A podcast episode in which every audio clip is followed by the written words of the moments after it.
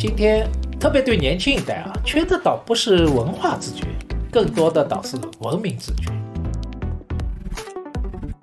在中国进入近代化的时候，我们过去这个意义世界崩解了，这是在西方历史当中所没有出现的事。但王小波更冷峻，我的色调要比他暖一点，但是绝对不狂热。某种意义上，张爱玲是反潮流，甚至这个反并不是她直接的反，她是把它撇在一边。我通常在近代知识分子那里寻找西方的源头，但这几年我觉得，你如果熟悉中国的话，你发现他们还是中国的传统的世代。观念层面都是西方来的，但在心态层面、精神层面依然是中国。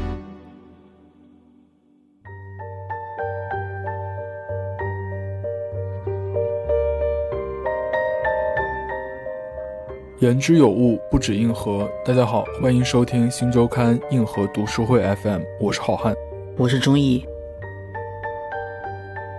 我们今天非常荣幸的邀请到了华东师范大学历史学教授徐继林教授。那徐老师可以先跟大家打个招呼。硬核读书会的书友们，大家好，我是徐继林，华东师范大学历史学的教授。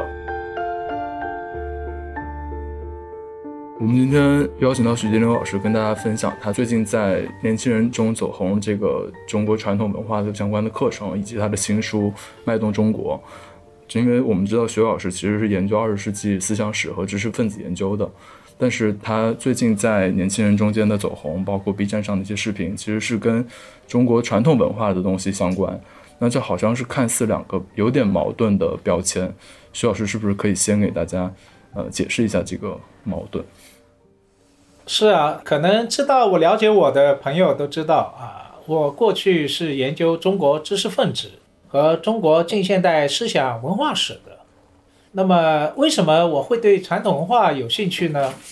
事实上，你要知道，中国啊，我一直有这么一句话，我说做中国近现代历史研究的是背十字架的工作，什么意思呢？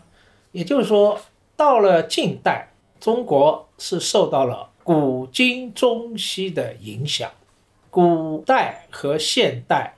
中国和西方是交叉在近代，所以你要对中国的近代有了解呢。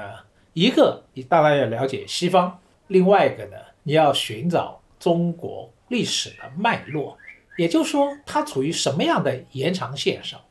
所以呢，我蛮早的时候就开始对中国的古代啊，它的传统呢发生了兴趣，啊，这是一种上溯法。有些学者的研究呢是往下追，是吧？从传统一直到近代，我是倒过来啊，上溯啊，往上追溯。所以前年吧，得到音频啊，请我开课，我当时想，我就报一个关于中国传统文化三十讲的课程吧。因为这个课呢，我差不多从二零零零年开始给大学生开啊，这是蛮比较成熟的课程。那么最近呢，那个有理想国啊出品啊，上海三联书店呢出了补充扩展的许继林的五十堂传统文化课，所以这个书里边呢，事实上有我自己理解的框架，也就是说讲传统文化的人太多了，是吧？说实话，多一本少一本也无所谓。那么为什么我自己还要再讲呢？我就觉得，实际上现在好多读书爱好者。对传统文化有很深的理解，你去看知乎，知乎上有好多民科啊，对历史或文化当中的某一个点、某一个碎片，有非常精髓的理解。嗯，他这个知识面、知识点，甚至有时候超过了我们专家。嗯，但是我发现他们有一个很大的问题，他们只能做打洞式的研究，一个洞打得很深，但是你要知道这个洞、这个事件、这个人物。究竟在历史的长河里面有什么意义？你不能是通过打洞而获得的，你一定要放在历史的长河，我们叫历史的脉络 （context），你才能获得它的意义。而我发现，今天有各种各样关于中国文化传统的一些讲义，恰恰缺乏一个我称之为叫整体性的一张地图啊，呃，要么是碎片式的，要么就是一种编年史式的教科书式的，嗯，但缺乏一种对传统的一个结构，这个结构是一个整体的有机结构的了解。那么差不多这二十年呢，我就不断在思考摸索这个传统文化的结构是什么。而你要知道，对现在现代影响的，有时候是碎片，更重要是这套结构到今天还没有根本的变化。所以，如果说我现在这本书啊，脉动中国，呃，从学术角度而言有什么突破创新的话，我想说主要是这个。当然，这个还是主要给非专业读者看的啊，都是采取一种深入浅出的方式啊，从浅的里面进去，希望你从深处去思考。刚才徐老师提到，其实说您希望您的这个书，包括您对传统文化的这种解读，让大家更多的有一些框架性的理解，把握整体性的历史脉络。这个其实，在你书里的最后，就是你会设置一个问题，那个问题往往我就发现，其实跟您那一篇讲的东西，它有一个自反性的东西在里面。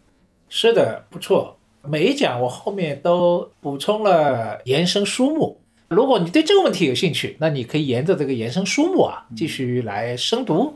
但是更重要的就是每讲都留了问题，为什么呢？我一直觉得问题很重要。哈哈，我通常说，你知道什么叫世界一流大学吗？实际上，世界一流大学严格说起来，并不是看什么指标。世界一流大学最重要的标志，培养出来的学生是有批判性思考的能力。这也是哈佛、耶鲁、牛津、剑桥。这些老牌的顶尖的大学，他们要培养的学生最核心的目标就是批判性的思考能力。这和我们中国的 这个基础教育到大学的教育的目标啊是有差异的。我们好像总是预设着都有一个标准答案啊，你能够最后回答正确，你就可以得高分了，是吧？这就是好学生了。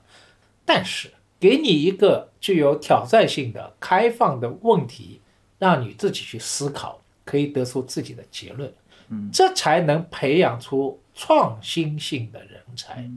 任何创新都是从问题来的，没有问题就没有创新。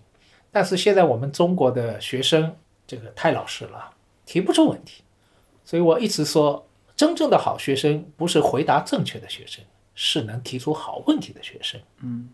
你能提出好问题了，即使你解答不了，那么至少说明你是具有某种开拓的、扩展的创新能力的。所以，我这两年一直讲一个很有趣的问题：陈景润出名是因为他要证明哥德巴哈猜想，他已经证明到二加一了啊，在一加一这个猜想就完成了。但是我那个时候经常问的问题，我说到底是陈景润伟大？还是哥德巴赫伟大。那么在我看来，哥德巴赫比陈景润更伟大，因为他提出了一个好问题，让几个世纪的数学家都围着他转，来解决这个世界数学界皇冠。所以我一直讲，我对学生说，如果你没有问题，提不出问题的话，就说明你自己有问题了。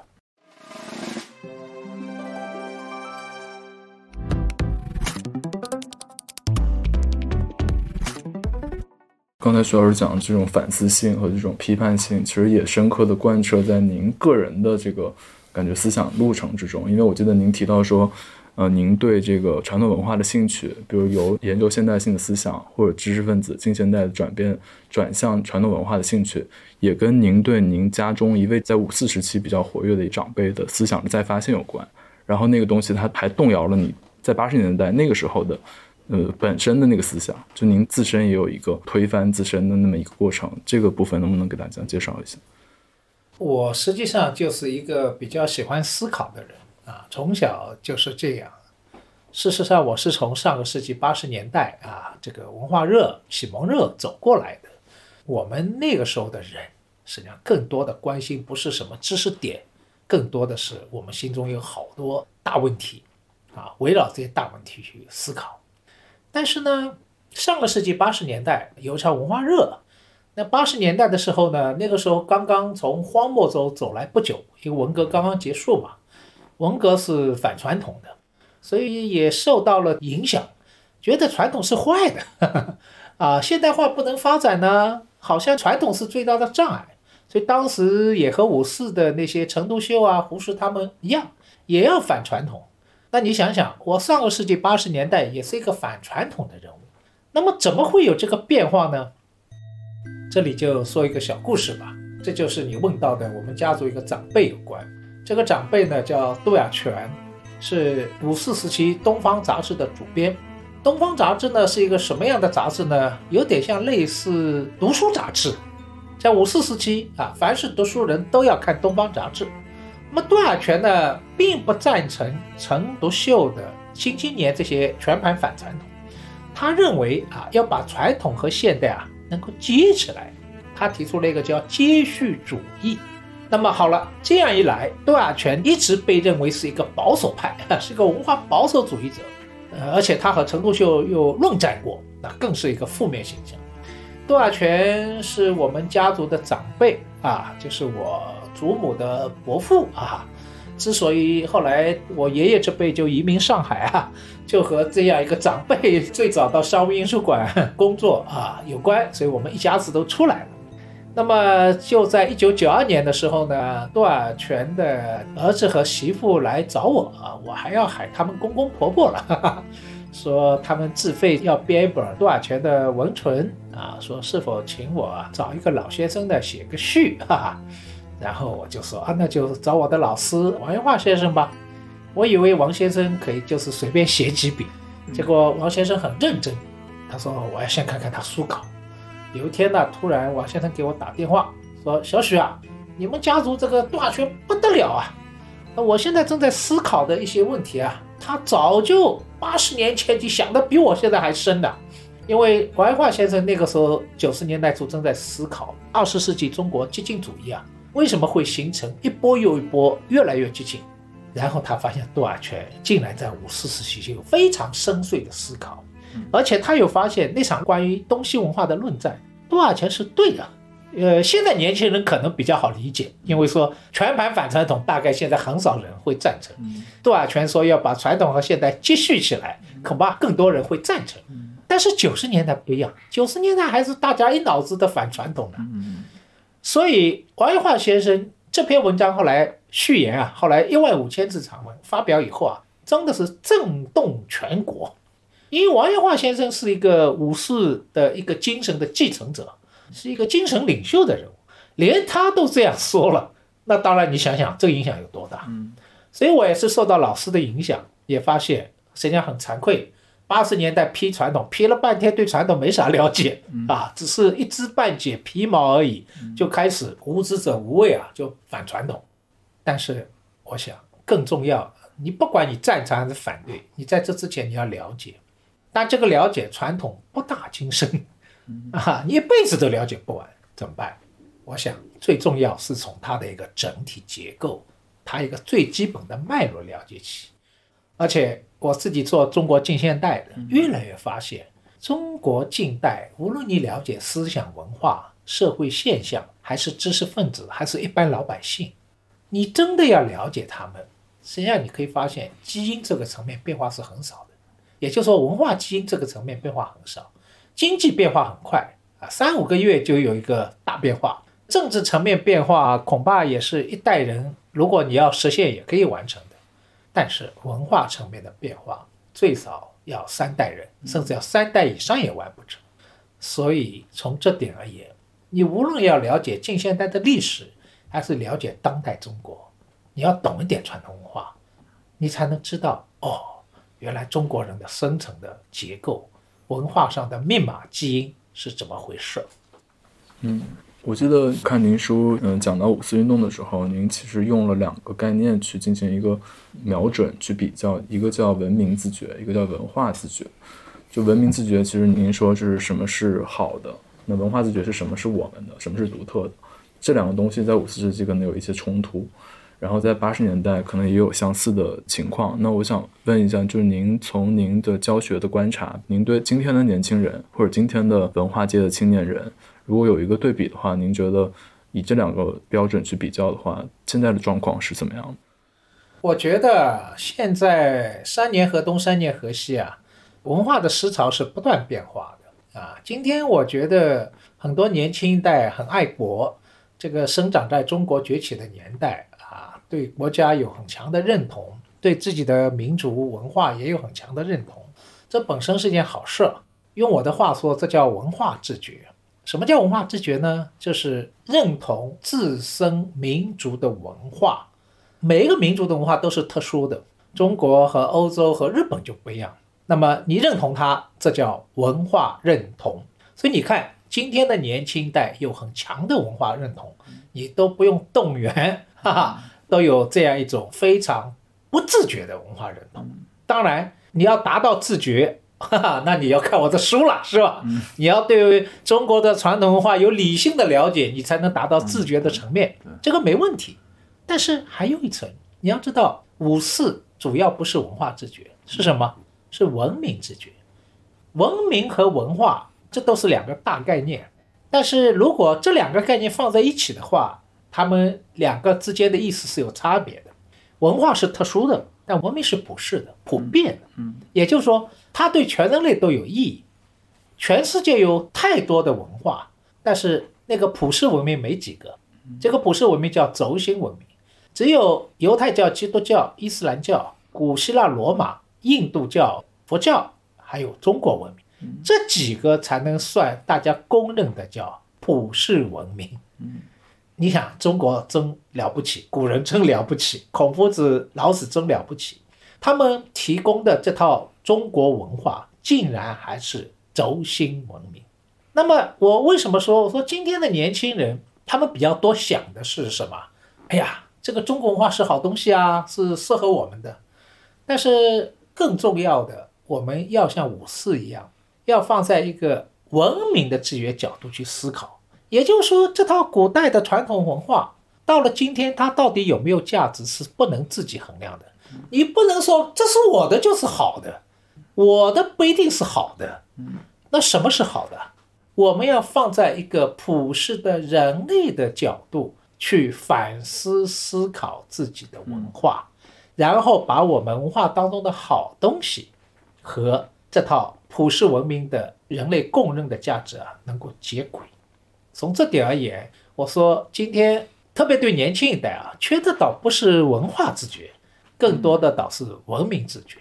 当然这部分呢，有一些蛮细的一些论证啊，这个我把这部分的思考放在这本书的序言里边了。你如果想进一步了解呢，你也可以看看这个序言。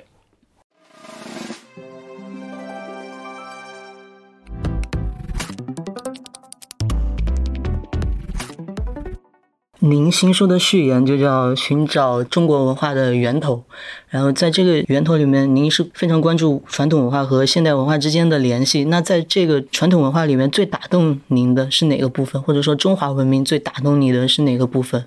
当然，我一般很少回答最，因为一讲最的话，好像中国文化就很 simple 了，很简单了，就这么个玩意儿。实际上它很丰富，只能说我个人偏好吧。我个人偏好，我当然还比较倾向儒家和道家的。儒家最打动我，当然人了，人这个观念，大家知道，人是儒家的核心观念，但是恰恰这个人。过去我们都以为这个礼教杀人，好像觉得人也不是什么好东西，是吧？鲁迅当年《狂人日记》里边小说讲，这个狂人半夜睡不着啊，起来看古书，看了半天，发现后面看出两个字啊，吃人，那么等于是人是吃人的。那这个当然是现在看来都是偏见，但是人是意味着什么？人是有某种道德自觉性的，人心是向善的可能性的。当然，人性是善是恶，这是一个很有争议的问题。我更赞成我们说，人性既有向善面，也有向下堕落的这两面。但是，即使人要向下堕落，人毕竟不是动物，人毕竟是高级动物，它是有精神追求，这个追求是和人是有关的。所以，一九四八年啊，联合国起草《世界人权宣言》的时候，当时起草委员会里面的副主席。是中国著名的学者、外交家张彭春，他是南开的创校校长啊，张伯苓的弟弟。那个西方人总是觉得人权这个观念是来自于西方的理性。张彭生说，不仅是理性，还有东方这个人的观念。那么人是什么呢？张鹏程告诉他们说，这就是良知，就是你们康德说的内心的道德力。哇，西方人说对啊，有道理啊。人不仅有理性，人还有康德说的道德律，哈哈，就是刘擎老师在《奇葩说》里边讲的“人是目的”，康德说“人的目的”这句话不上了热搜吗？对对对，啊，这个实际上是一个常识，但是今天好像被好多年轻人不知道，可见得我们现在对传统的了解太少了，是吧？所以我们传统的这个人的观念，你看竟然和康德思想是对接的，完全打通的，是接得上的。嗯，您刚刚聊到了刘擎老师的那个热搜，也就是关于工具理性的一些思考。在刚刚的聊天中，您也谈到对现在一些年轻人的一些观察。我记得在读您之前有一篇文章里面说，现在的学生只有一流和三流，然后中间的那一部分很难找。那您现在会觉得年轻人会更多的去强调那种工具性吗？工具理性是一个现代人的基本特点。什么特点呢？用德国大思想家马克思韦伯说，这和祛魅有关。因为过去传统的人，无论是欧洲人信基督教，还是中国人信儒家、道家，他总是有一种价值在指导他。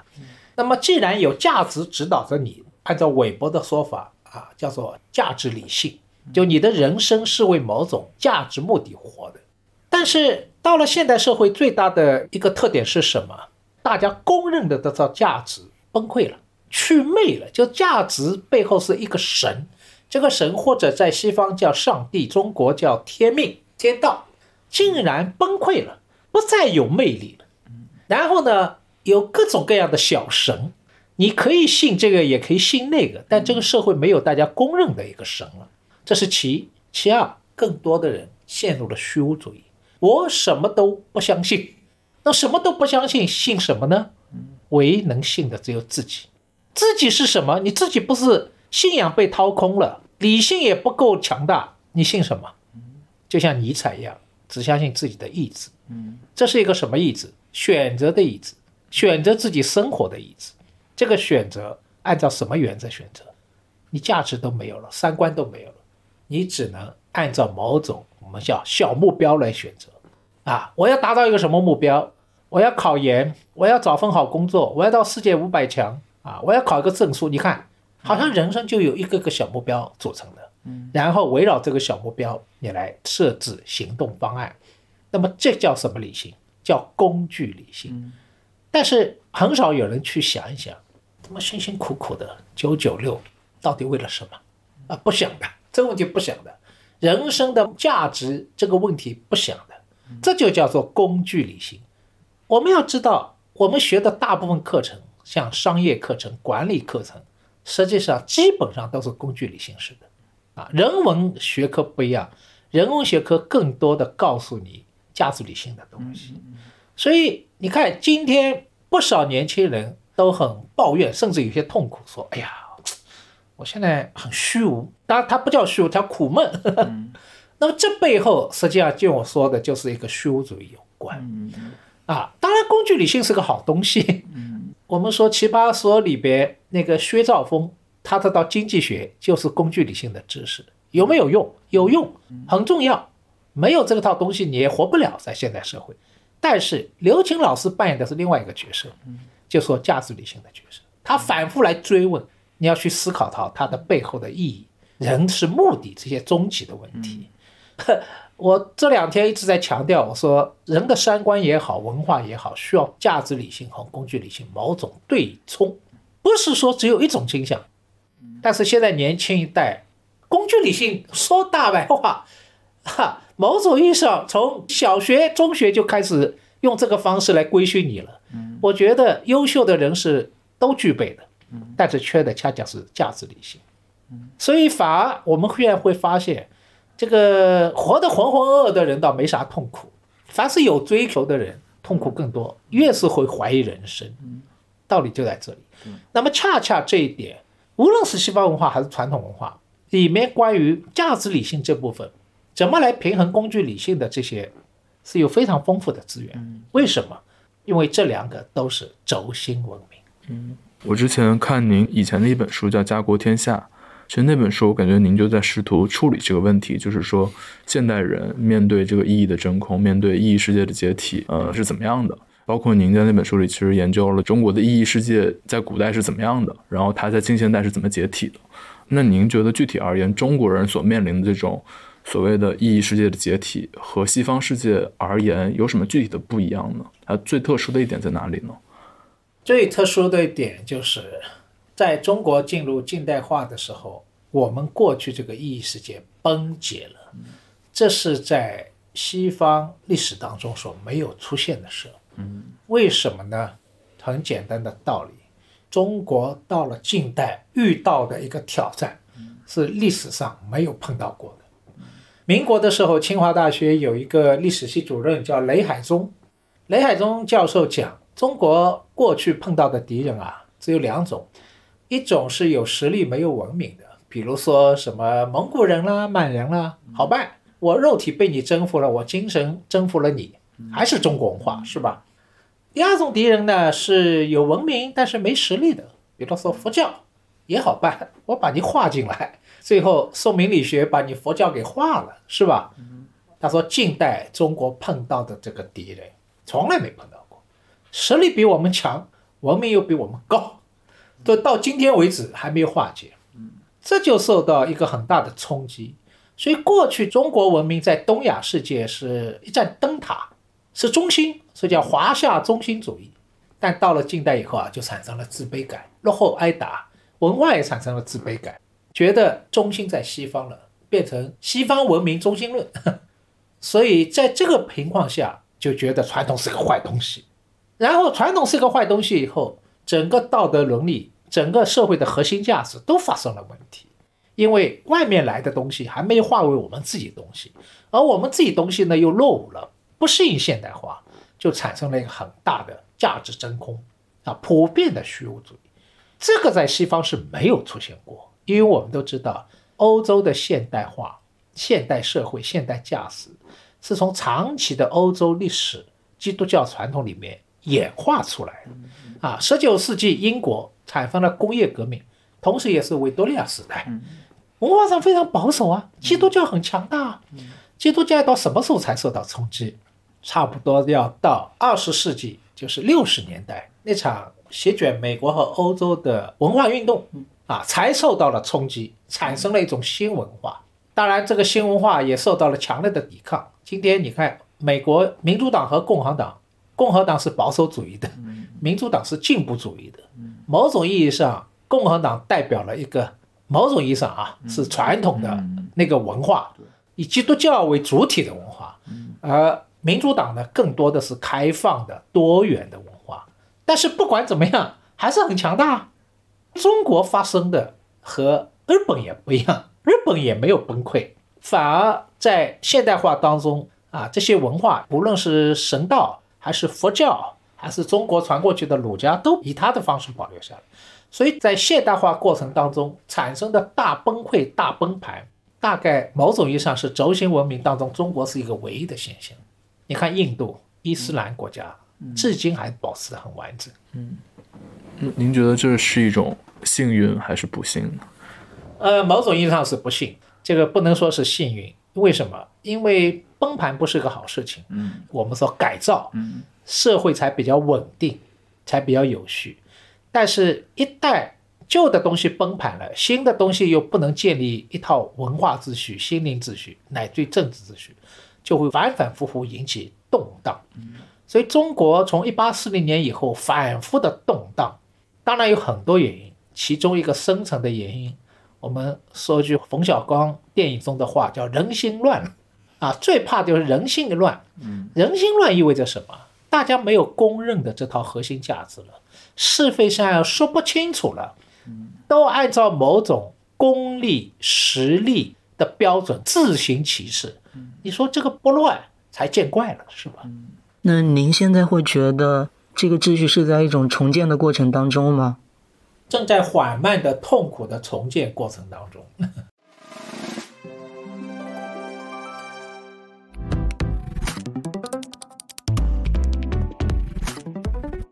因为之前提到那个您的同事刘琴老师嘛，然后我记得您也自己说过，说您和刘琴老师之间还是有彼此立场上的不一样的。比如说，您可能更偏向是一个文化决定论的赞同方，但刘青老师可能他更多持一种文化建构的这样一个观点。就您会觉得文化观念，包括您所讲的这种历史脉络、传统，在历史中起到的作用可能是非常大的，但可能他会觉得说文化它也只是一个部分，然后跟其他部分一起被影响。那其实我相信您肯定也注意到了，近些年特别是中文出版界。有一系列的这种所谓的技术决定论的一些书的出版，包括大历史、病菌、枪炮、钢铁，或者说之前那个人类简史，还有最近那个一位中国作家张笑宇写的叫做《技术与启蒙》。就我比较好奇，您平时会看这些书吗？我很少看技术类的书，啊，我这个人还是一个文化动物，不是一个技术动物。我会关心，但我不会从这个角度思考问题。我想我们都是对的，没有一个人。可以全部拥有真理。任何从一个角度研究，比如说到底技术在推动还是文化在推动，谁是决定论？实际上，它本身都是一个研究的独特的角度和方法。嗯，一方面你要坚信我这个独特是有价值的，另外一方面你要怀疑，不要以为只有你才是终极决定的。世界上没有什么终极决定的东西，无论是技术还是金融。还是文化或者政治，都是相互影响的，没法相互剥离的。但是你不是一个全才，你不可能全方位的来看这个问题，只有上帝才看得到。你是凡人，你只能从地面上来看。所以这就我一直说，研究这个东西就是瞎子摸象，大象的全貌只有用上帝的眼光才看得到。每一个领域，每一个专业的学者都是瞎子。你只摸到了。真理的一条腿，一个鼻子，但是你千万不要以为你摸到了全部。那么既然这样，一方面我会坚持我这个文化角度的独特性和合理性，但另外一方面我也会看看别的角度，对我来说有什么补充，我会知道我这个角度虽然含有含增量，叫含增量、增理量，但是它是有限度的。超过这个限度，恐怕就有问题了。这是其其二，我会观察这之间的互动。所以我虽然研究文化，但是我这两年一直讲，千万不要小看技术的力量。这个十八世纪法国的启蒙运动是一场技术革命引起的，至少提供了一个技术的条件，这就是印刷术的革命。没有印刷术革命，你想想看，哪里有可能有廉价的报纸书籍给知识大众去看？不可能，所以印刷术革命引来了我们说的近代的启蒙运动，中国五四运动也是这样啊，也和印刷术是有关系的。那么今天也是这样，像我还是算一个印刷时代走出来的启蒙学者，嗯，但是今天已经进入网络时代了。现在年轻一代我非常清晰，影响更大的是网络，特别是这一两年啊，短视频非常流行。视频的影响远远超过书的影响啊！大家都是看哔哩哔哩、看抖音、看离视频，哈，就是一些短视频，然后看起来你好像是消费、是娱乐，实际上消费和娱乐背后都提供了一套知识和价值观。所以你看，今天正处于一个网络革命的时代，这个技术的变化也会相应引发文化的变化。这文化变化究竟是什么？说实话。我们身在庐山，现在还没完全看得清楚，但是这个感受是有。刚才您谈到启蒙运动嘛，那启蒙运动，平克他在一个当下的启蒙里提出了一个对于启蒙精神的一个忧虑，他认为本该是启蒙精神继承者的人，就是一些人文知识分子和艺术家，他们在今天的世界，在这个技术很博新的世界。他们经常发表对技术的那种恐惧和那种悲观态度。当然，根据您刚才的表述，您当然不是这样的阻碍者的角色。但您会怎么看待持这样论调的这种平克所说的？呃，事实上，技术恐惧论是有很多人是鸵鸟啊，太多了啊！我管他外面刮东南西北风，我就躲在我这个小楼里面成一统，是吧？当然也有倒过来的歧视，就是相信技术万能。相信技术是推动世界进步的唯一的动力，但是这种推动，比如说最近马斯克发明了机器和人脑对接的这个技术，那么这就引起了很大的争议了。包括今天的人工智能啊，机器人会不会统治世界，甚至统治人？人最后被自己创造的机器人所奴役，这些问题不是杞人忧天啊。也就是说，技术的发展发展到某种阶段的话，必须要思考另外一个问题，就是它在伦理上，它是否是符合我们的价值的。所以从这点而言，技术和伦理，技术知识分子和人文知识分子是需要一个。张力，用我的话叫对冲。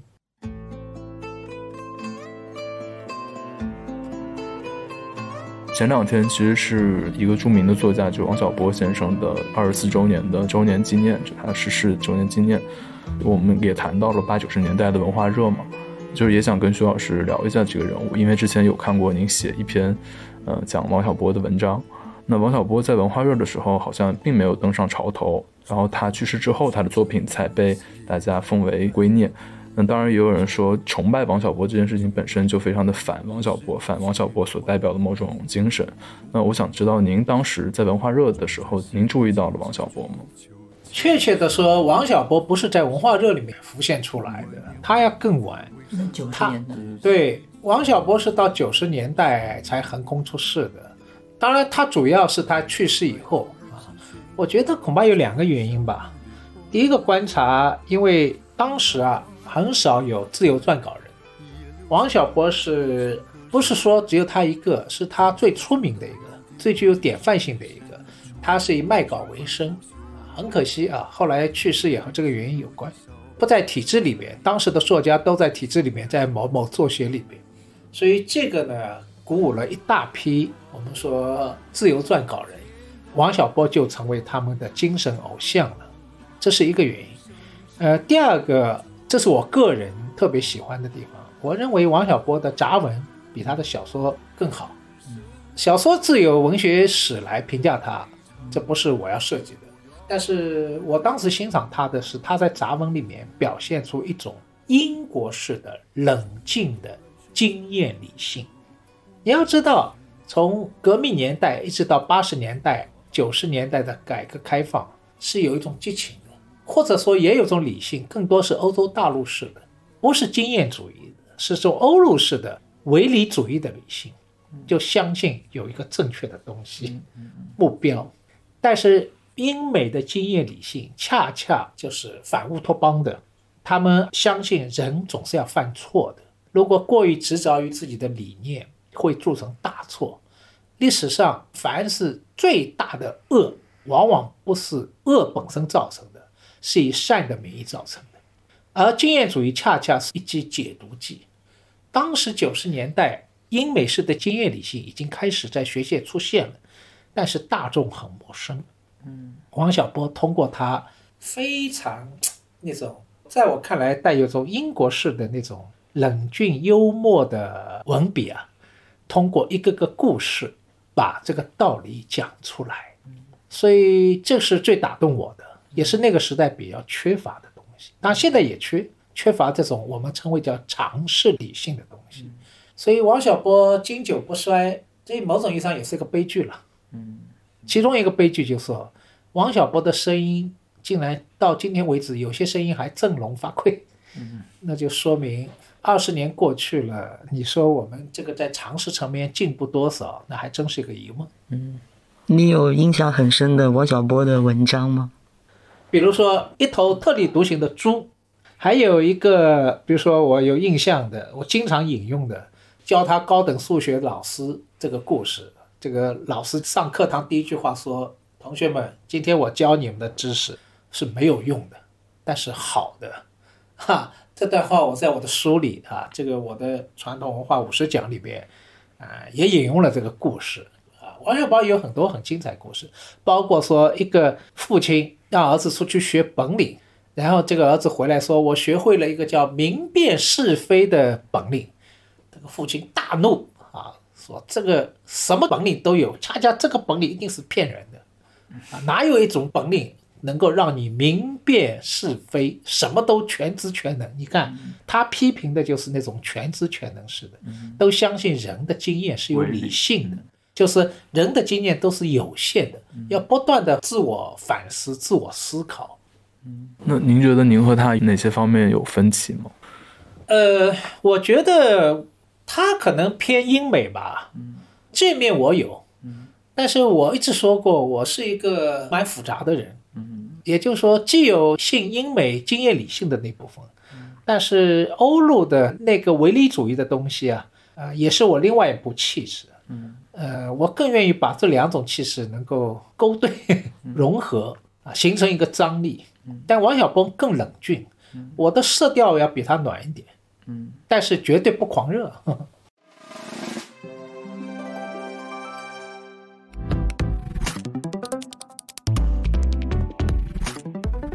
之前我们讲到意义世界的解体之后的一个事情嘛，上个世纪其实也兴起了这个存在主义的热。存在主义其实是西方世界对意义世界解体的一次某种思想上的回应嘛。那您当时怎么看待这个存在主义的热呢？您曾经是他的信徒吗？那个存在主义的热。我觉得存在主义最有影响是海德格尔，但是海德格尔和一般知识大众无关，他太艰深了，一般人玩不动。嗯，啊，我也玩不动。我买了海德格尔的书，从来没看过。嗯，但是影响最大的是沙特，沙特比较 popular 在存在主义当中。我记得在八十年代初，我大学刚刚毕业啊，那个时候留校任教。沙特已经开始流行了，因为沙特是写小说、戏剧，嗯啊，而且他的哲学文章也比较大众化。嗯，那句话很震撼我们：存在决定本质。为什么震撼？因为刚刚经历过那个文革啊，年轻人需要个性解放。嗯，这个存在主义告诉我们说，没有什么固定不变的东西。嗯，基督教也好，近代启蒙也好，总是告诉我们有一个宏大叙事啊，一套真理的叙事。但是沙特提出说，存在决定本质，没有什么本质性的东西。嗯，一个人会成为什么样的人，没有鲜艳的东西约束着你。嗯，一切取决于你自己的选择。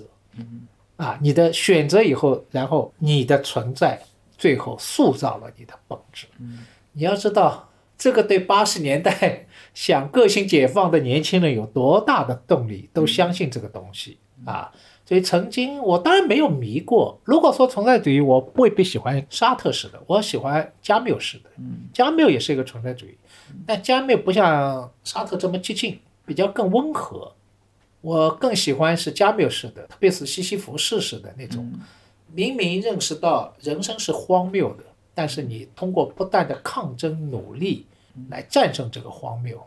啊，因为我曾经比较喜欢一个当时的当代作家史铁生，嗯，我觉得史铁生的精神身上的一些东西，是和加缪的东西是完全能够对接的，嗯，所以你说存在主义对我有什么影响的话，我更多的不是沙特式的，而是加缪式的。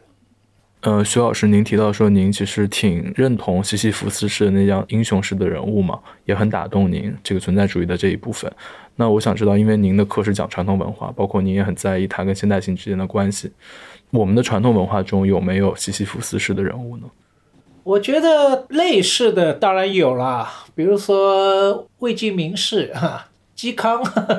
在精神气质上就相似，但是他们依据的哲学是不一样的。一个是老张式的，老张是超脱，存在主义还是比较入世的，悲剧的反抗。这毕竟还是基督教传统发展出来的，差异很大。但是他到了鲁迅身上合流了。鲁迅的精神气质是嵇康式的，但是他毕竟是通过尼采又受到了那种抗争的影响，所以这个鲁迅写过一个杂文。啊，野草里面叫过客，他不知道前面路在哪里，大家都劝他说：“你不要走，前面是坟墓。”但他还是要往前走，啊，他要用他自己的探索来证明自己的价值，开拓自己的人生，那种不屈服。当然，这个东西一部分既和老张有关，但更多的也来自孔子说的“知其不可为之”，当然也和墨子有关。到了近代以后，多种元素啊都在近代混杂起来了，勾兑起来。这也是令人着迷的地方。因为过去像我读的西方的东西比较多，我通常在近代知识分子那里寻找西方的源头。但这几年，我觉得你如果熟悉中国的话，你发现他们还是中国的传统的士大夫，观念层面都是西方来的，但在心态层面、精神层面依然是中国的。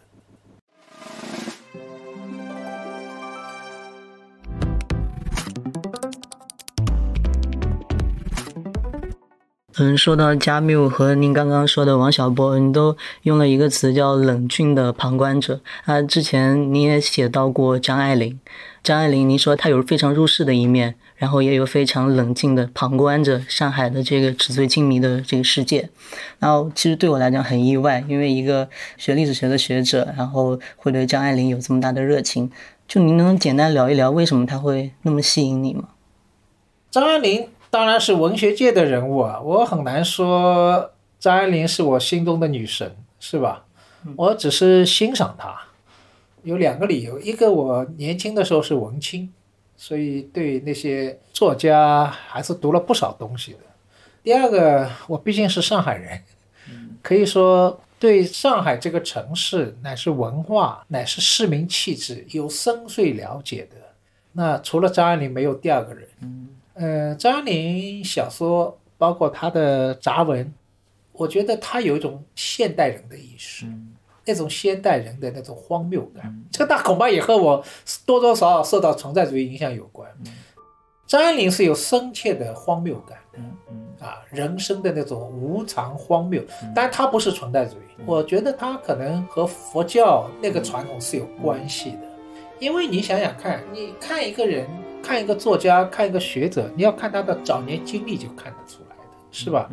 这样一个世家出身，然后童年又是这么悲剧啊！他少年成长的那个故居啊，最近刚刚开放，啊，阴森森的一个大宅子，然后又缺少父母的关爱，所以在这样一个背景里边，他又这么一个大家族出身，他对中国文化，包括对上海这个城市的认识。不是理性意义上的认识，是一个生命感受意义上。凡是达到生命感受意义上的，那就非常深刻了。真正打动我的是这个东西啊，他有一种冷峻，比如说他具有一种市民气质。但注意，这不是小市民，他有时候会写小市民。他写的那些人物啊，青年男女，像那个《倾城之恋》啊，《红玫瑰》《白玫瑰》啊，这些人物。实际上，他都发掘出他们背后那些可怜的小市民相，但是又带有某种同情性的理解性。张爱玲也沉浸在都市的生活里边，但是他绝不庸俗，他是能够超越这些琐碎的士兵生活，能够看出一些更深切的人生的无奈、悲哀乃至荒谬的。所以从这点来说，张爱玲是具有某种哲学的气质，只是她不摆显摆。用他文学的语言展示出来。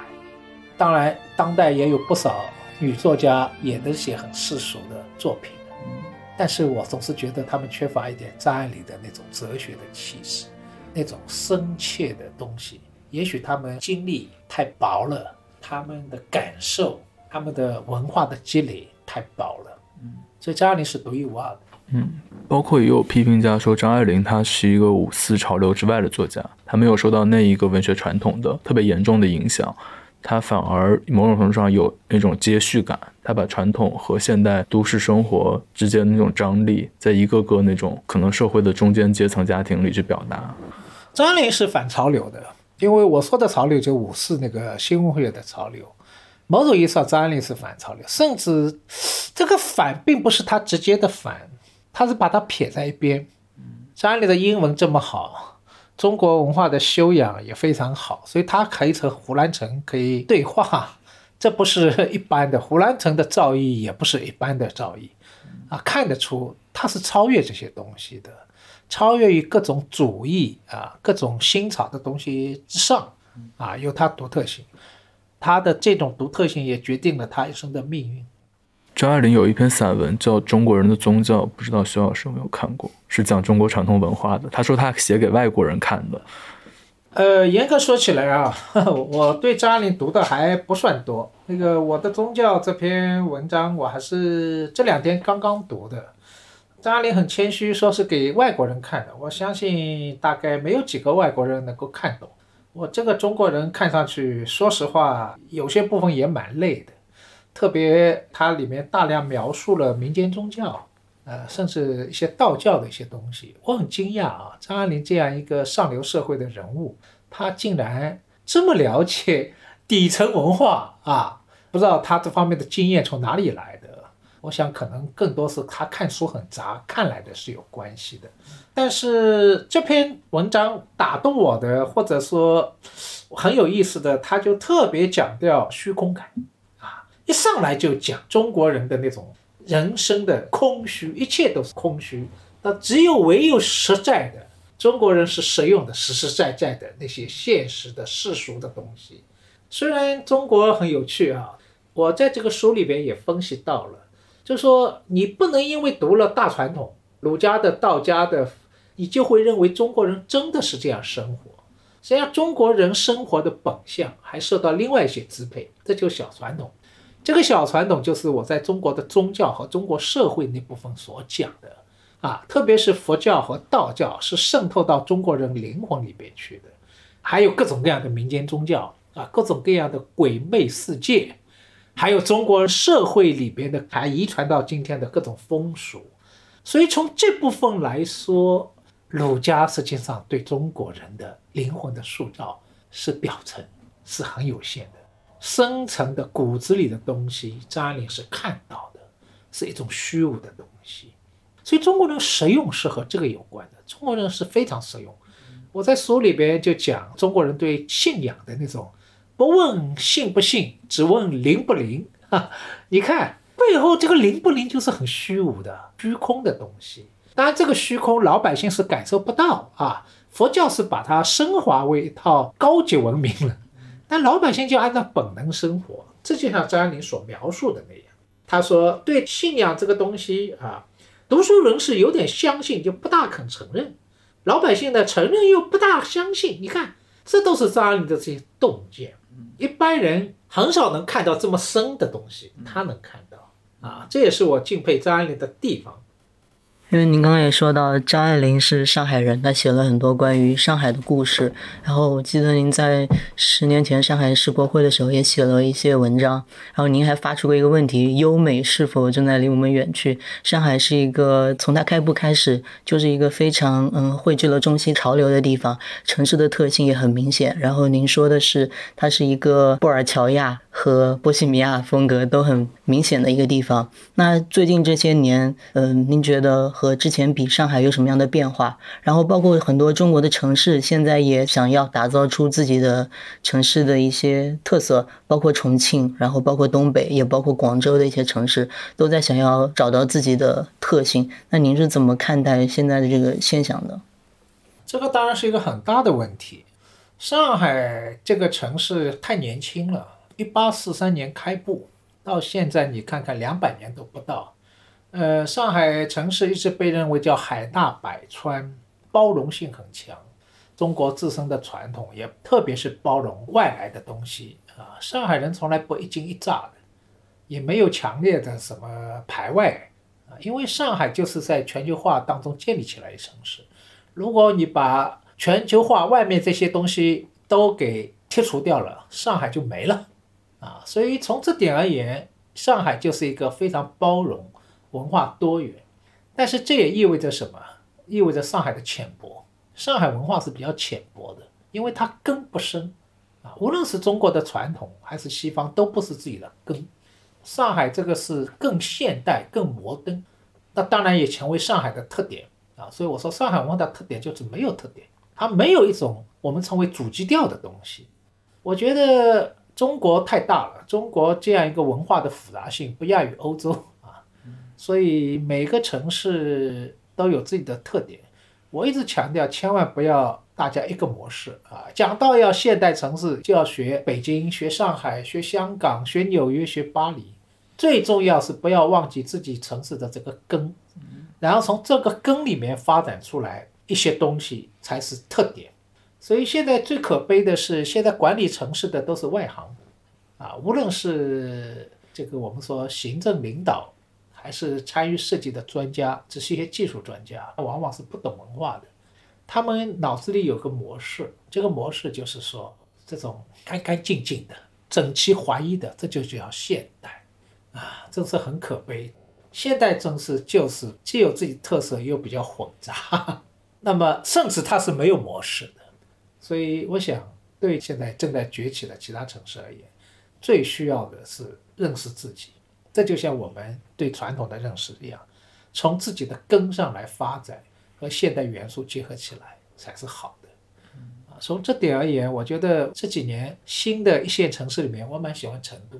成都就具有某种多元的，但又不失本真的东西，啊，它有很强的创造性，金融商业现在也起来了，但是成都人依然是成都人，成都呈现出一种既现代摩登，同时又很中国、很成都的。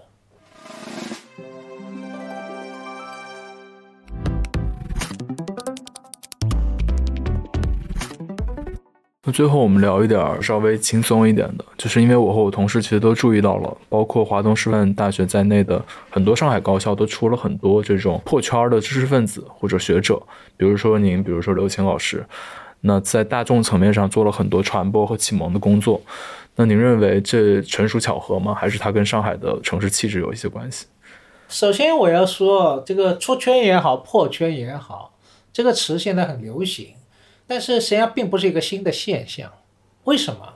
因为我们说不少学院体制里面的学者面向公众，然后传播自己的一些声音，事实上早就有了。就我们远的不说，五四就开始了，是吧？胡适、鲁迅就在做这个工作，是吧？你也可以说他叫破圈。你好好的北大教授不做啊，老是在外面办杂志。啊，面向公众发声音，这不是那个时候的破圈出圈吗？这个传统一直保存下来，一直到上个世纪的八十年代。只是今天说破圈出圈是离开了文字，进入了什么视频啦、音频啦，所以好像被认为说叫破圈出圈。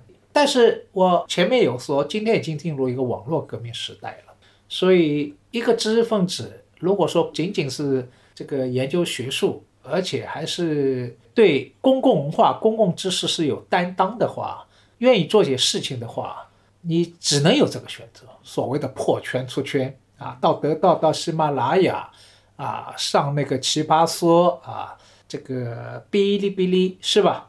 啊，今天恐怕这是一个唯一的选择。我也不觉得这个破圈出圈有多大的意义，只是与时俱进罢了。那么如果说现在给你们一个印象，好像上海特别多，那当然和上海的城市气质是有关的，因为上海一直是一个与时俱进的城市。上海的知识圈里边啊，一直和社会和公共文化是贴的比较紧的。北京是两极，上海这两个东西是通的。